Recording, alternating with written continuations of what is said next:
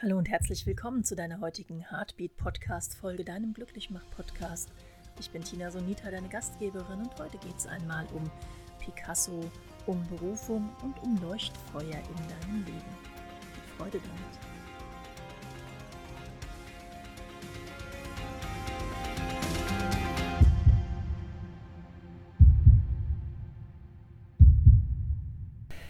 Ich habe einmal gelesen, dass Picasso, der berühmte Picasso, mit ungefähr sieben Jahren begonnen hat zu malen. Als er 70 war, hat er einen Zyklus Femme d'Alger gemalt mit immer wieder dem gleichen Motiv, aber hunderten von Anläufen, genau dieses Motiv so lange zu verbessern, so lange zu verändern, bis er irgendwann gesagt hat, ja, das ist es, so ist es richtig und ich bin fertig. Danach hat er sich neuen Projekten gewidmet. Klar, mit 70 kann man auch noch weitermalen, weiter arbeiten, weiter kreativ sein, wenn man seiner Berufung folgt. Und genau darum soll es heute einmal in dieser Podcast-Folge gehen: Beruf, Berufung und Broterwerb. Jeder von uns muss natürlich irgendeiner Tätigkeit nachgehen, die ihm ein Einkommen garantiert. Das heißt, ich nenne diese Tätigkeiten sehr gerne die Broterwerbstätigkeit. Diese Broterwerbstätigkeit ist nicht zu verachten und unglaublich wichtig, weil sie dir einfach die Möglichkeit gibt, dein tägliches Leben zu finanzieren, deine Miete zu zahlen, dein Essen zu kaufen und, und, und.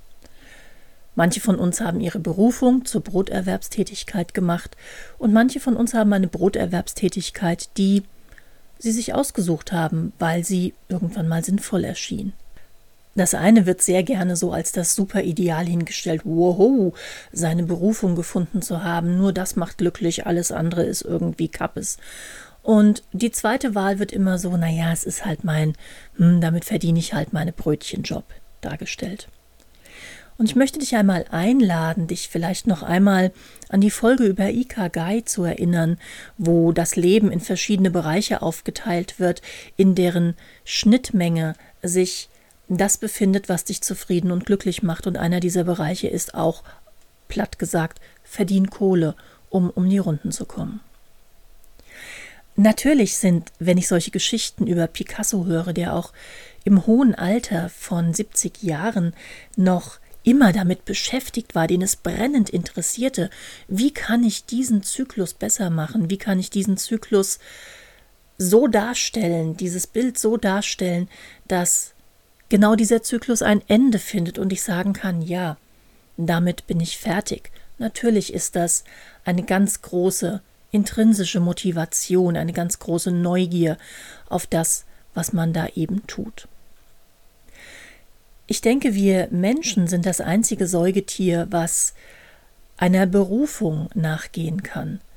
Also tatsächlich eine Wahl hat, wozu bin ich berufen, was ist das, was meiner Berufung entspricht. Ob das auch dann dein Beruf sein muss, dein Brötchenverdienberuf, deine tägliche Tätigkeit, sei jetzt mal dahingestellt. Und ich lade dich jetzt mal auf ein Gedankenexperiment ein, wenn du zu denjenigen gehörst, die ihren Beruf immer mit dem kleinen Nebensatz degradieren, naja, damit verdiene ich halt meine Brötchen. Hm, wie wäre es denn, wenn du den Satz mal erweitern würdest? Ja, damit verdiene ich meine Brötchen und meine Berufung ist das und das. Wenn nicht länger es gelten würde, es geht nur das eine oder das andere, und nur die, die mit ihrer Berufung ihre Brötchen verdienen, sind die glücklichen Erleuchteten. Ich verdiene mit meiner Berufung meine Brötchen. Ich kann dir sagen, gerade in Zeiten von Corona sind das manchmal ganz schön harte kleine Brötchen. Und ob das dann immer so glücklich macht, ist auch die Frage. Also mit seiner Berufung seine Brötchen zu verdienen, ist manchmal eine ganz schöne Achterbahnfahrt und kostet auch ganz schön viel Nerven. Und ich verrate dir ein weiteres Geheimnis von dem heiligen Berg, der ich lebe meine Berufung als Brötchenbezahljob. Auch da gibt es immer wieder Momente, wo du denkst, oh nee, habe ich jetzt überhaupt keinen Bock drauf. Ich sage nur Buchhaltung sortieren oder Belege abheften. Aber zurück zu Picasso. Ich finde, Picasso kann für uns ein ein Vorbild sein. Weil was hat er mit diesem Zyklus, mit diesem, dieser hundertfachen Ausfertigung immer wieder desselben Motivs eigentlich getan?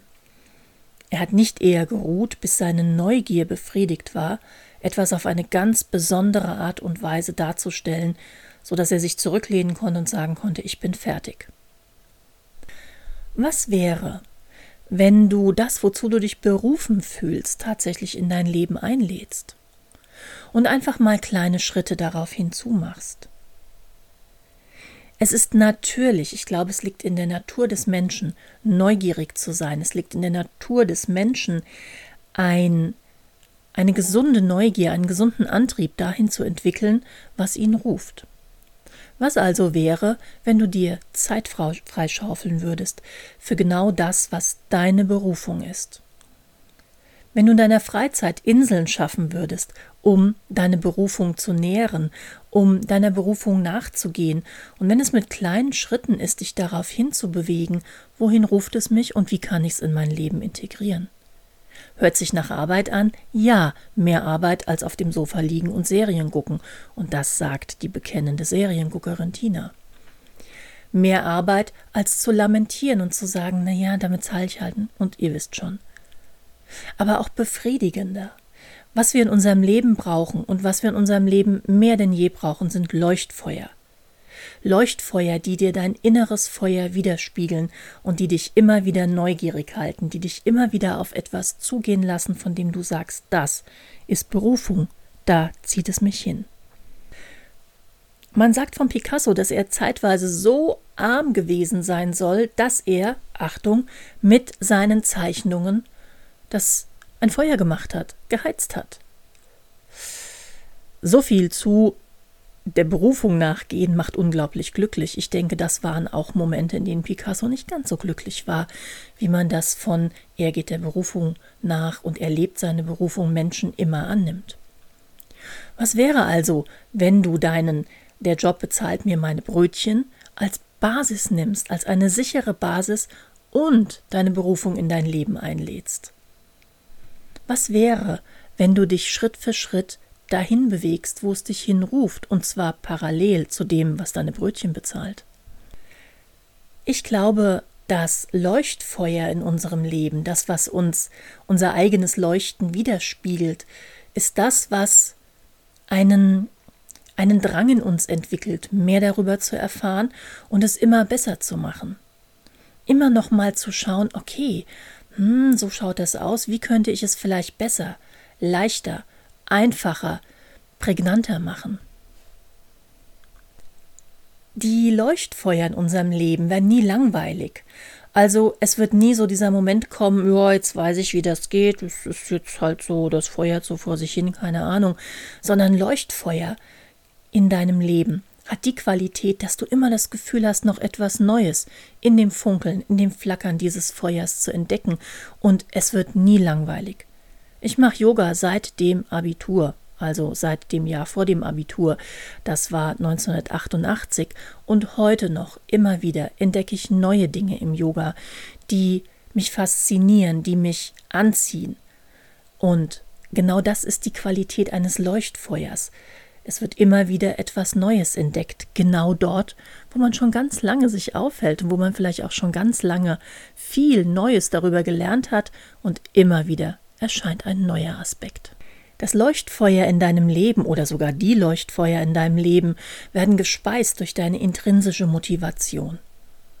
Da geht es nicht um eine Gehaltserhöhung, da geht es nicht um eine Prämie, da geht es nicht um irgendjemanden, der zu dir sagt, oh, hast aber jetzt ehrlich wirklich richtig gut gemacht und dir dann den Kopf tätschelt, sondern dein innerer Drang, deine intrinsische Motivation führt dich dazu, dich damit zu beschäftigen dich immer wieder in diesen Bereich quasi hineinzuknien, absorbieren zu lassen von dem, was dich ruft.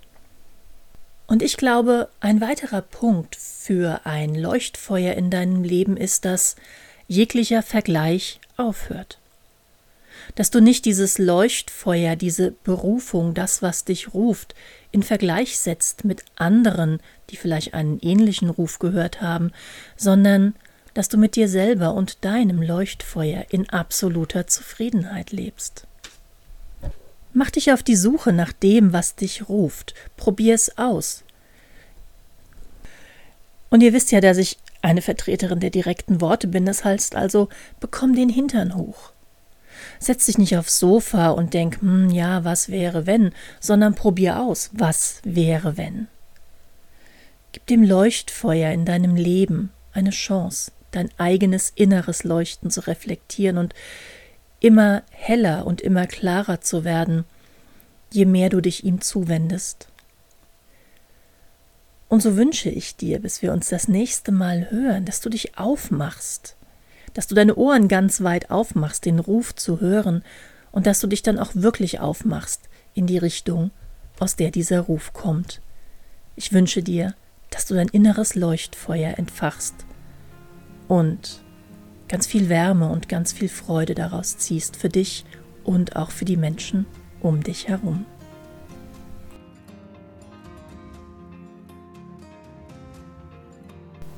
Und das war's schon wieder mit deiner heutigen Heartbeat Podcast Folge, deinem Glücklichmach Podcast. Vielen Dank, dass du dir Zeit genommen hast, mir zuzuhören. Ich freue mich drauf, wenn wir uns in zwei Wochen dann wieder hören. Hab eine schöne Zeit und bis dahin. Aloha, achte auf dein gutes Herz.